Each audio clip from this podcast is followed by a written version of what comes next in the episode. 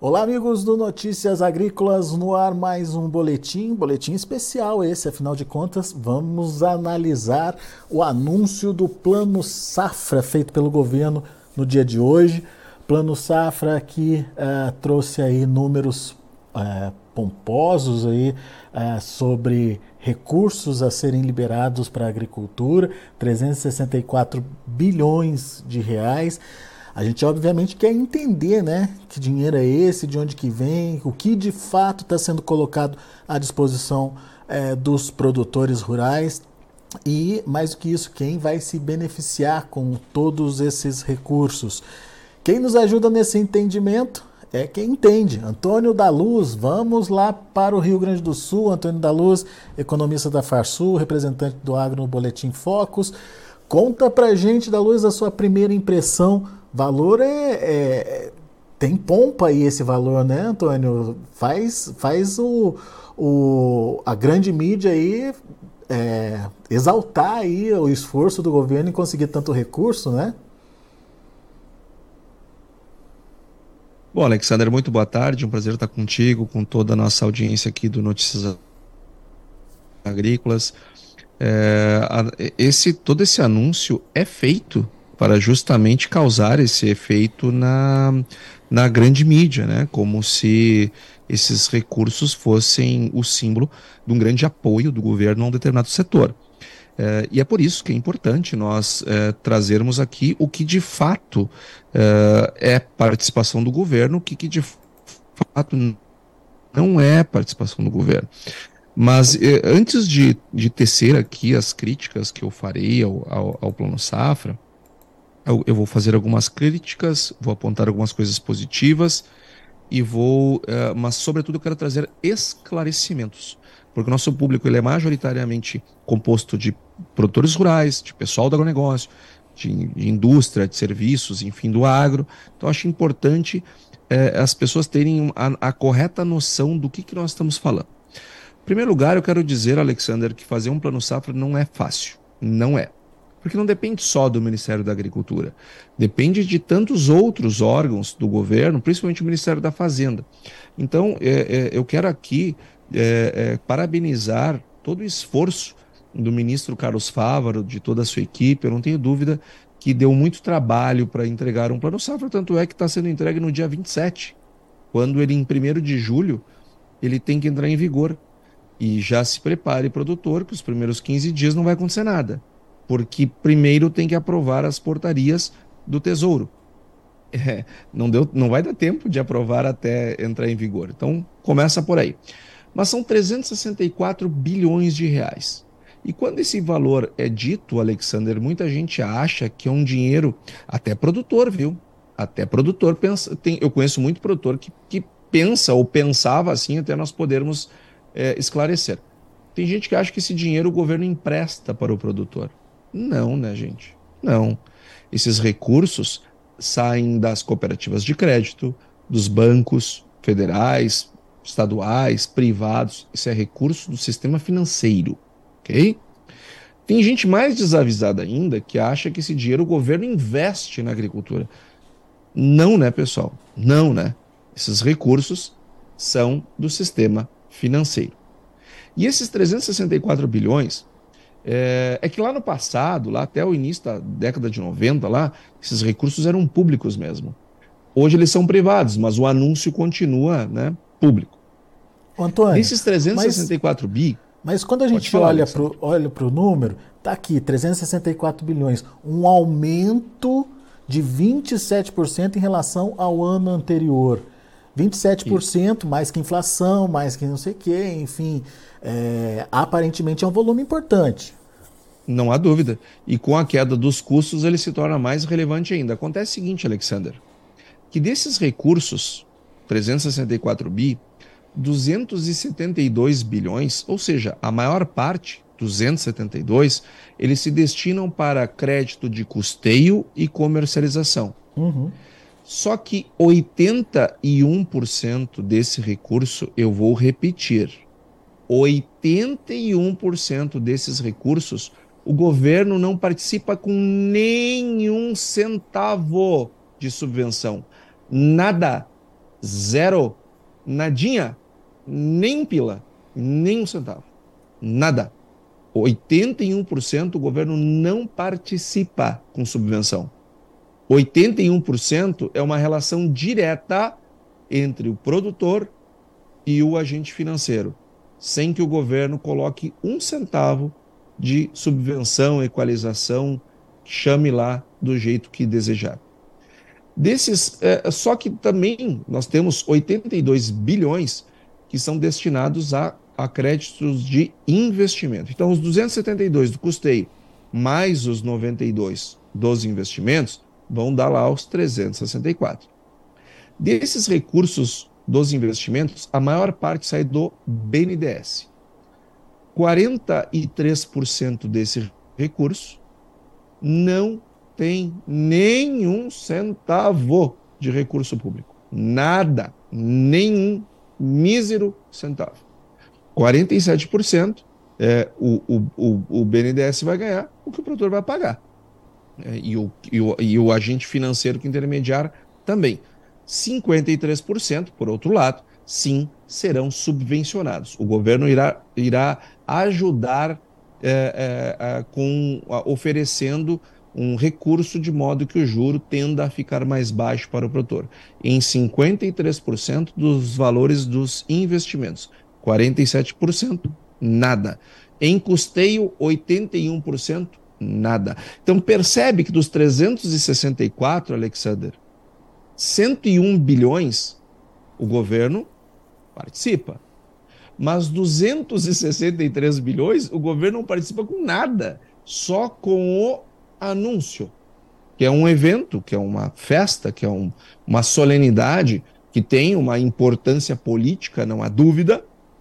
Mas o que eu estou querendo pontuar aqui é o que, que entra o governo e o que, que entra, é, o que, que o governo não entra. Ele, porque o anúncio dos 364, o governo entra com todo anúncio, mas para participar mesmo, de alguma forma, subvencionando aqui ou acolá, mesmo que o recurso não seja dele, mas ele subvenciona alguma coisa, são 101 bi. Só que esses 101 bilhões, eles dependem, Alexander, de orçamento.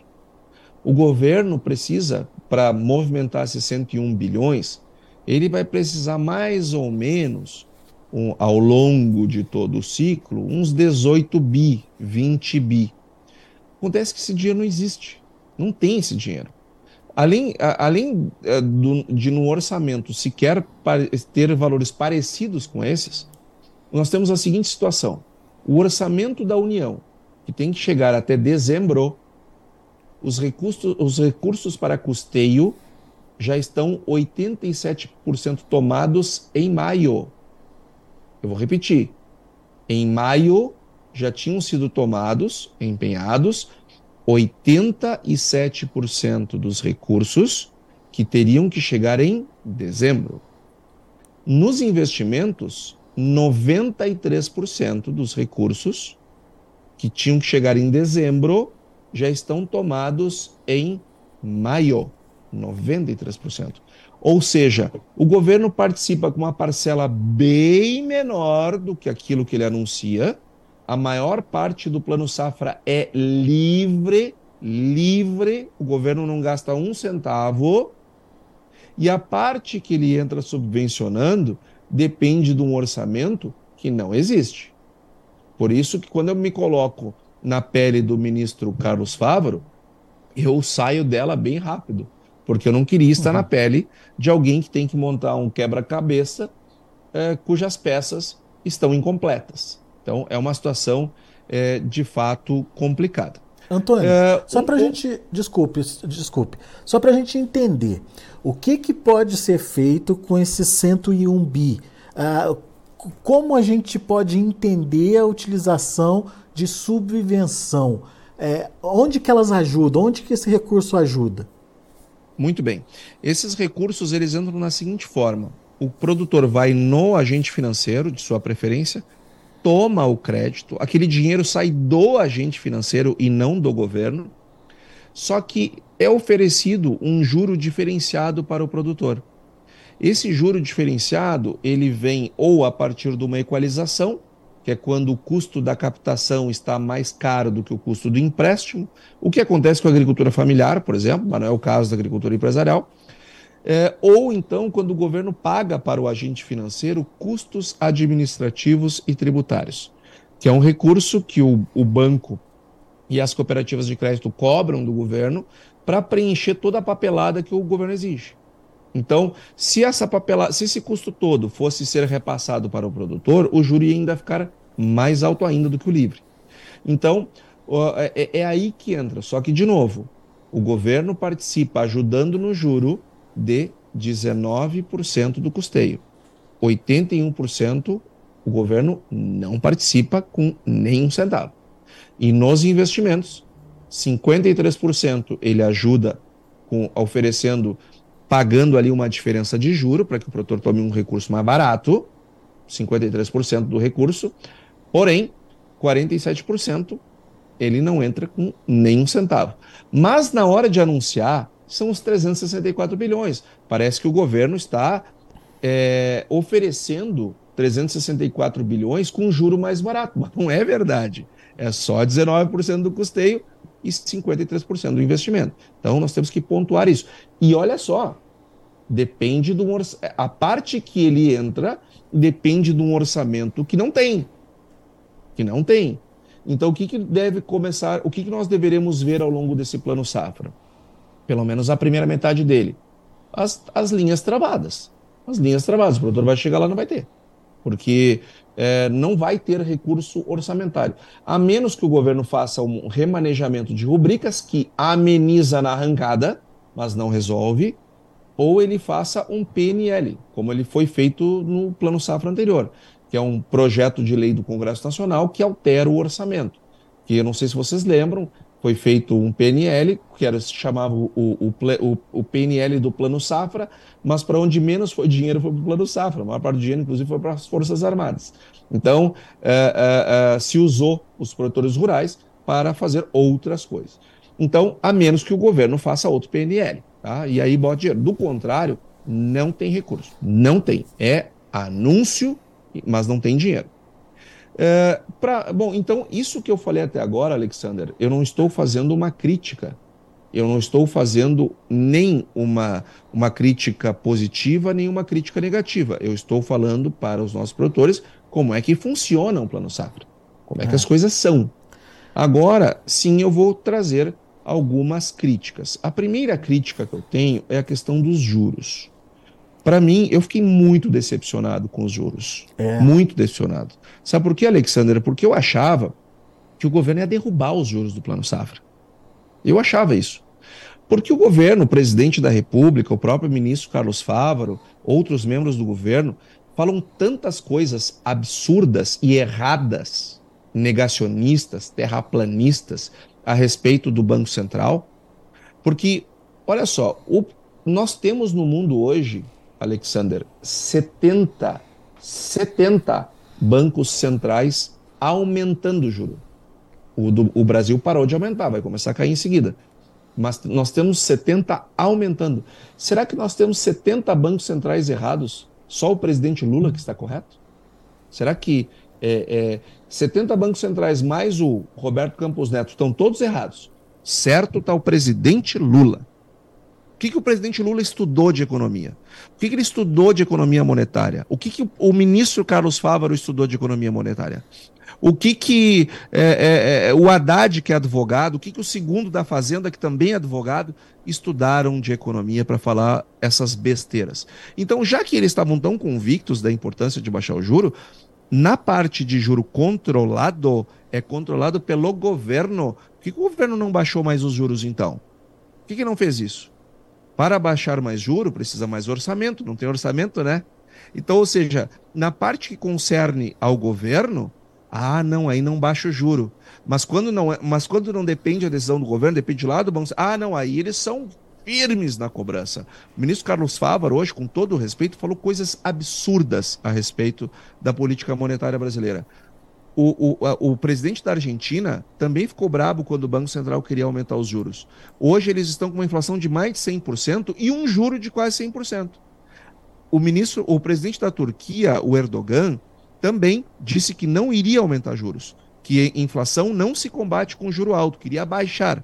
Baixou o juro. O que aconteceu? A inflação saltou de 8% para 100%.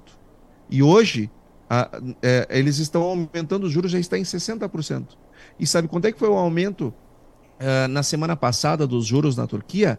6,5% numa única reunião. É isso que a gente quer para o Brasil? Não, não é, né? Agora, o governo poderia ter baixado o juro do Plano Safra, porque o Plano Safra anterior, nós, nós tínhamos uma Selic subindo. Agora, este Plano Safra que entra, que entra em vigor dia 1 de julho, nós temos um juro estável com perspectiva de queda ainda em 23. É isso que aponta tanto o relatório Focus do Banco Central como a, a, pró a própria curva de juros futuros. Ou seja, os juros vão cair no Brasil. Provavelmente comecem a cair ainda em 23.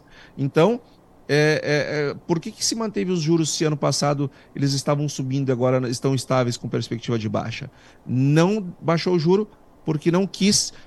E não quis, não é por desejo do ministro, não tem orçamento. Só que o que eu estou questionando aqui é, o, é a fala e a prática. Outro ponto é, que eu acho que merece uma crítica são os apontamentos de sustentabilidade. Em primeiro lugar, uh, é, eu acho importante esse, esse mão, essa mão no peito que o presidente da República colocou nos europeus. Isto é passível de elogio, estou aqui elogiando. É isso mesmo, é isso mesmo. Nós temos que, a, nós temos que aprender a nos posicionar. Eles que primeiro vão parar de derrubar a floresta e parar de queimar carvão e poluir o meio ambiente para vir falar da gente. Né? A nossa, só que acontece o seguinte, a nossa agropecuária ela já é sustentável.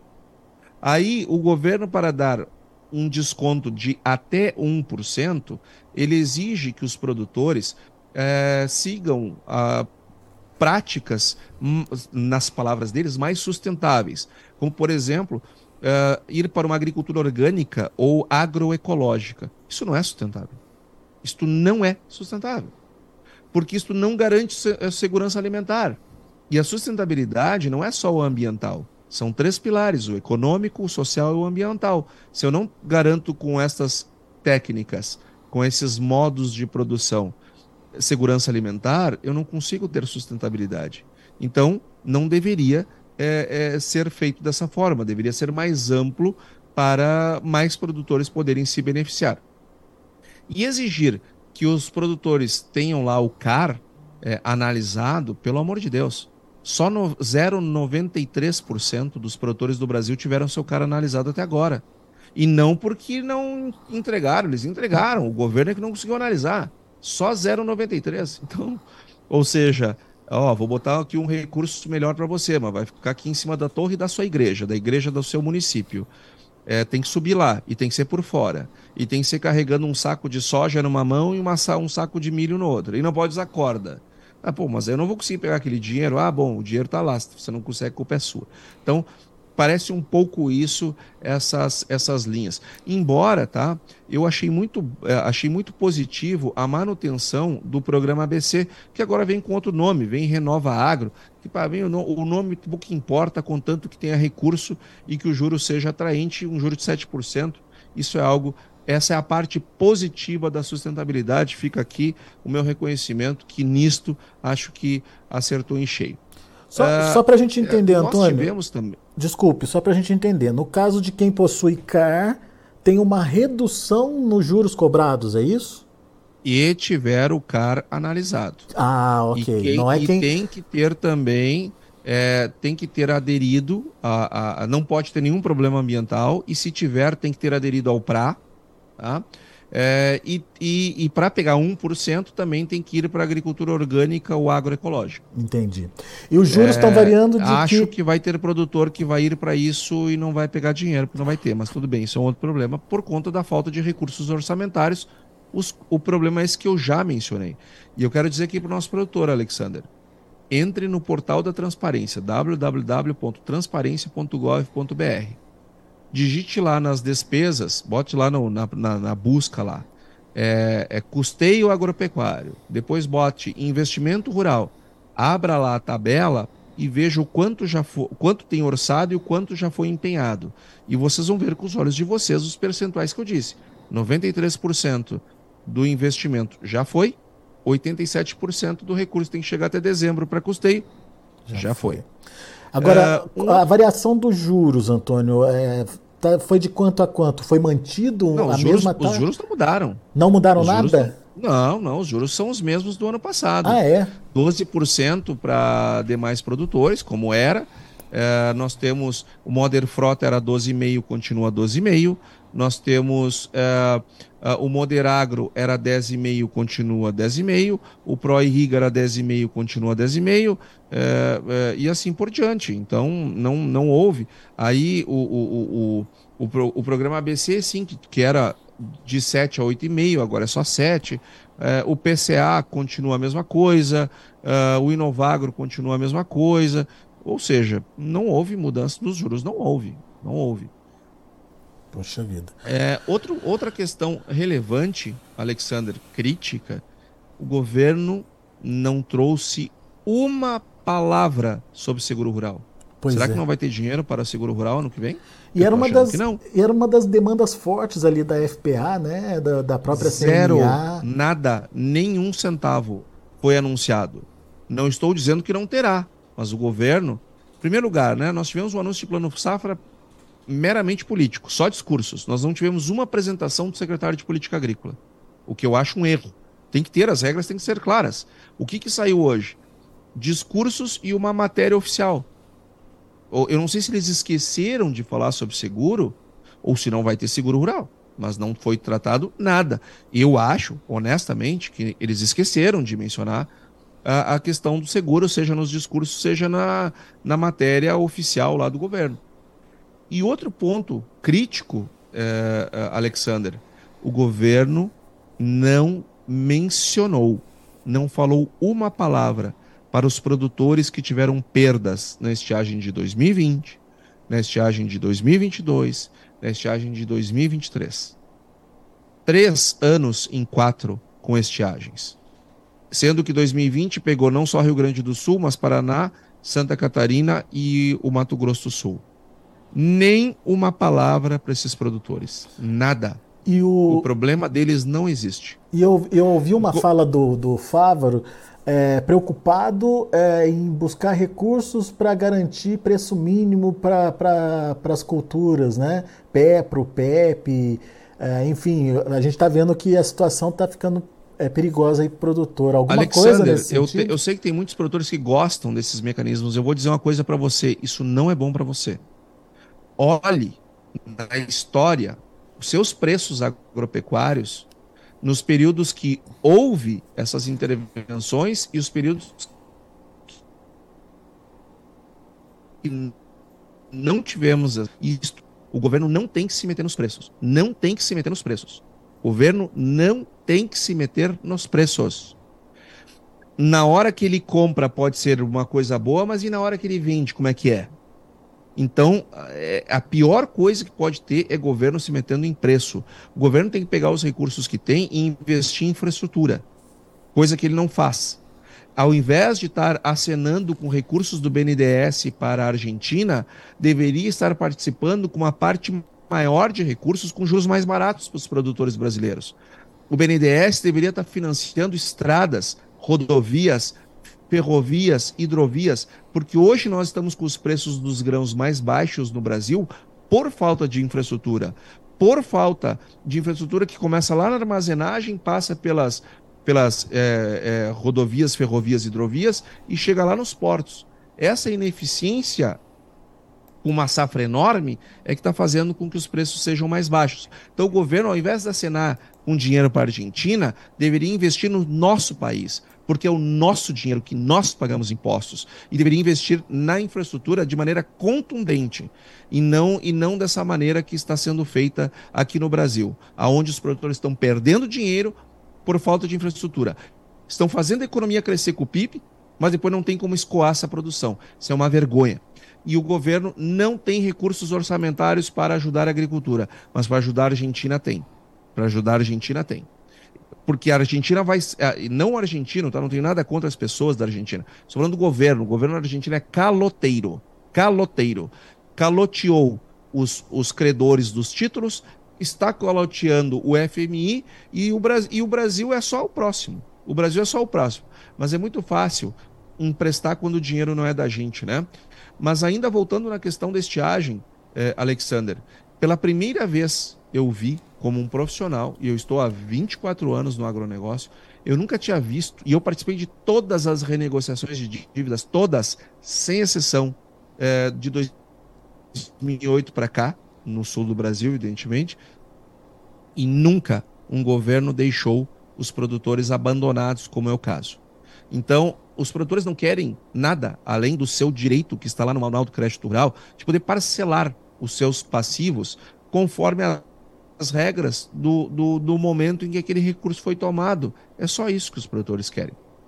Mas nem isso eles estão conseguindo. Nós estamos conseguindo resolver do jeito que dá com os agentes financeiros, porque o governo não acena com um centavo sequer para ajudar esses, esses produtores. Tem alguns pontos que são positivos, Alexander, como por exemplo, a ampliação dos limites do Pronamp, seja para uh, uh, os limites para custeio de 2.400 para 3 milhões, que é, é, e o Pronamp investimentos de 430 mil para 600 mil, que era uma demanda do setor. Também nós tivemos um aumento no PCA, no programa né, de incentivo, dependem de ter o recurso lá no orçamento para serem subvencionados. E como eu disse, 93% do recurso para fazer subvenção, que tem que chegar dezembro, até dezembro, em maio, 93% já estava tomado. Então, em resumo, Alexander, gostei muito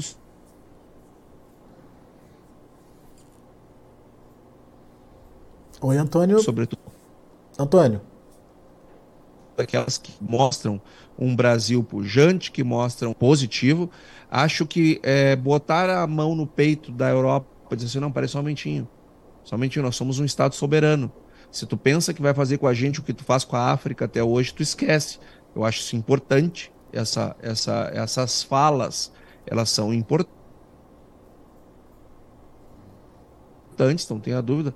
Isso é um mundo político. Agora, do Peron, os, quem anuncia não tem nenhum tipo de é, obrigação de fazer cumprir os 364 bi, porque a maior parte dos recursos são livres, não são, não são do, é, por parte do governo. Então, acho muito, muita pompa, né? mas pouca participação do governo nesse processo. Muito bem. Bom, é, são os pontos principais aí desse plano safra, como o Antônio disse.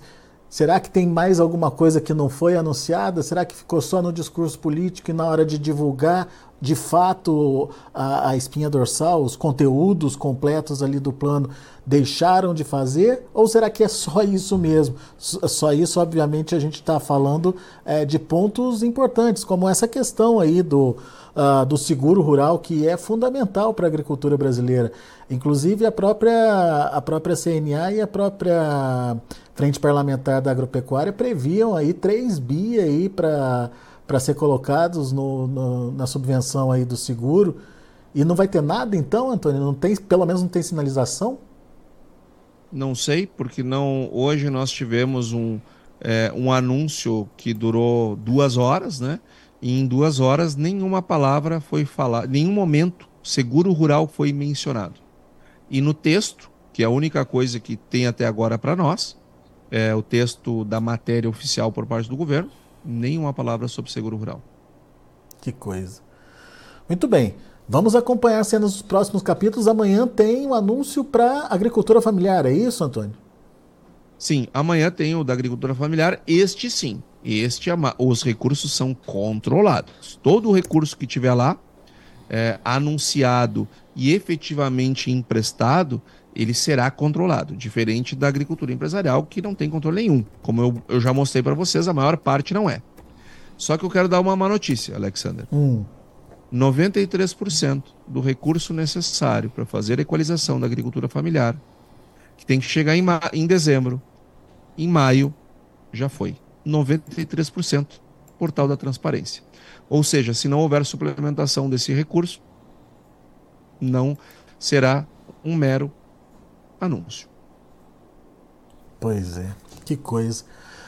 Ok, Antônio da Luz, muito obrigado pela sua participação, muito obrigado por é, dissecar junto com a gente aqui esse plano safra e ajudar o produtor a entender é, que, enfim, apesar do, dos números vultuosos aí, a prática é diferente, enfim, ele vai ter que enfrentar, é, brigar no seu banco por juros melhores, vai ter que enfrentar o gerente, enfim, é, se quiser conseguir recursos melhores que Uh, esses que a gente tem visto aí no mercado, juros livres que não estão baratos, vai ter que brigar, vai ter que brigar bastante sem o apoio do governo, né, Antônio? É verdade. Aliás, como já tem sido, né? Aliás, é bom lembrar como já tem sido a tônica por parte dos produtores rurais. É isso aí. Obrigado, meu amigo. Volte sempre, é sempre bom te ouvir. É, o prazer é sempre meu estar contigo aqui, com toda a audiência do Notícias Agrícolas. Abraço, até a próxima, Antônio. Abraço. Antônio da Luz, economista da Farsul, representante do agronegócio no Boletim Focus do Banco Central. Antônio da Luz sabe o que está falando. Daqui a pouco a gente volta com outras informações e mais destaques. Continue com a gente.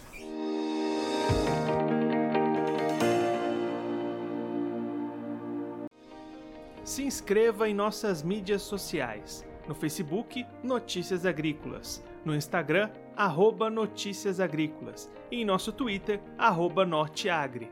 E para não perder nenhum vídeo, não se esqueça de nos acompanhar no YouTube e na Twitch, Notícias Agrícolas Oficial.